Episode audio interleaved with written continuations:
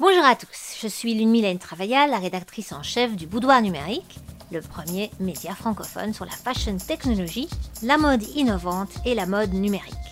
Bienvenue sur le sixième podcast de ma revue de presse Fashion Tech. Alors que s'est-il passé de neuf du 5 au 11 mars 2022 On reprend le fil de l'actu avec les Fashion Week qui battent leur plein dans le monde entier, avec Paris qui s'est terminé le 8 mars. Dans les présentations Fall Winter 22-23 influencées par la tech, j'ai repéré le défilmé aussi lunaire que poétique d'Enréalage.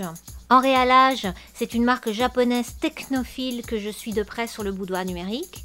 Euh, pour sa collection centrée sur le thème de la planète, le créateur Kunihiko Morinaga a collaboré avec la Japan Aerospace Exploration Agency, c'est l'agence d'exploration aérospatiale japonaise, qui lui a prêté un lieu qui imite la surface de la Lune.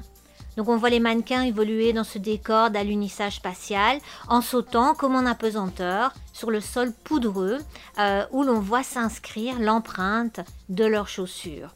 Et les robes immaculées et les casques transparents font écho au look des astronautes de la conquête lunaire de 69. Viennent ensuite quatre robes lumineuses confectionnées dans un smart textile de fibre optique dont les motifs évolutifs sont télécommandés depuis un ordinateur. Kunihiko Morinaga s'exprime sur sa démarche dans une vidéo behind the scene de sa présentation du 5 mars et il dit J'ai trouvé intéressant d'utiliser la combinaison spatiale plutôt que le corps humain comme prototype pour fabriquer des vêtements. Les vêtements que nous avons créés, d'après la combinaison spatiale, sont très volumineux et encombrants. Mais une fois sur la terre ferme, l'air s'en échappe et la force de gravité génère des drapés, des fronces dans les silhouettes. Donc c'est ce que l'on voit dans la seconde partie du défilé que je vous suggère vivement de regarder. Toutes les images sont sur le boudoir numérique. Euh, le défilé Stella McCartney, lui, a eu lieu le 7 mars au centre Pompidou avec une invitée surprise en la personne de Minnie, le personnage de Disney. Minnie portait un tailleur pantalon en polyester recyclé, fruit de la collaboration de Stella McCartney avec Disney à l'occasion du 30e anniversaire de Disneyland Paris. Donc je vous l'expliquais récemment sur le boudoir numérique, la créatrice britannique a reçu fin février le prix euh, du meilleur sac vegan de PETA pour son modèle euh, frame en alter cuir de champignons Milo. Eh bien, le lendemain du défilé, à l'occasion de la Journée internationale des femmes, Stella McCartney en a profité pour poser avec Minnie pour un portrait euh, conjoint.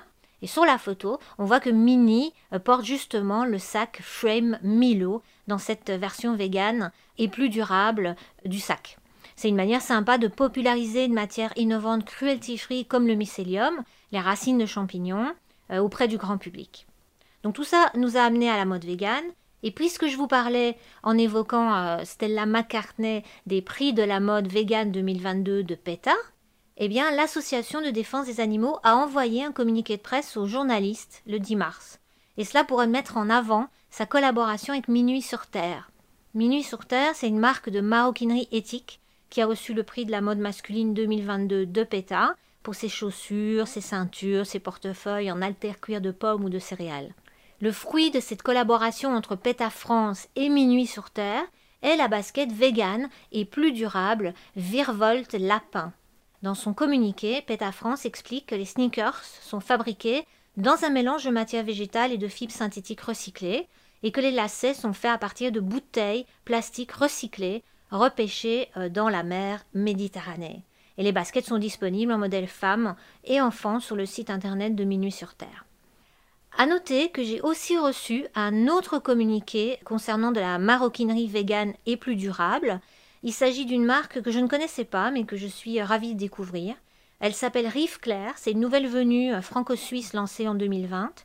J'ai été me balader sur le site internet de Rive Claire et j'y ai trouvé des sacs en apple skin, l'alter cuir de pomme de l'entreprise italienne Frumat, donc une matière innovante alternative au cuir qui lui est issu de l'exploitation des animaux. Et il y a d'autres sacs en matière plus durable et toujours vegan. La marque communique notamment sur son sac besace Medium Nomade en Apple Skin, qui est sorti en novembre dernier.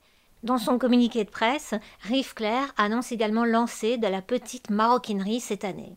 Donc une jeune pousse à suivre de près. Enfin, en mode numérique, la vogue des NFT nous apporte chaque semaine son lot de nouveautés. Je ne peux pas euh, vous les expliquer euh, tous.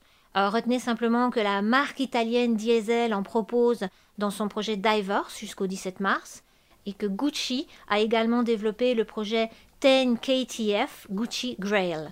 Tout est expliqué dans un FAQ sur le site dédié de la maison italienne. Pour terminer, j'ajouterai deux choses. Euh, tout d'abord que l'incubateur Les Ateliers de Paris a lancé son appel à candidature début mars. Je vous ai déjà parlé de cet incubateur du Bureau du design de la mode euh, et des métiers d'art de la ville de Paris dans un podcast euh, précédent.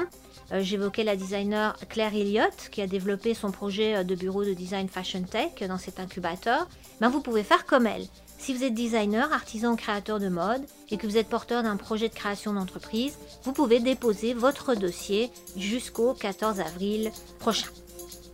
À noter aussi que les candidatures sont toujours ouvertes pour le concours Andam Fashion Awards 2022.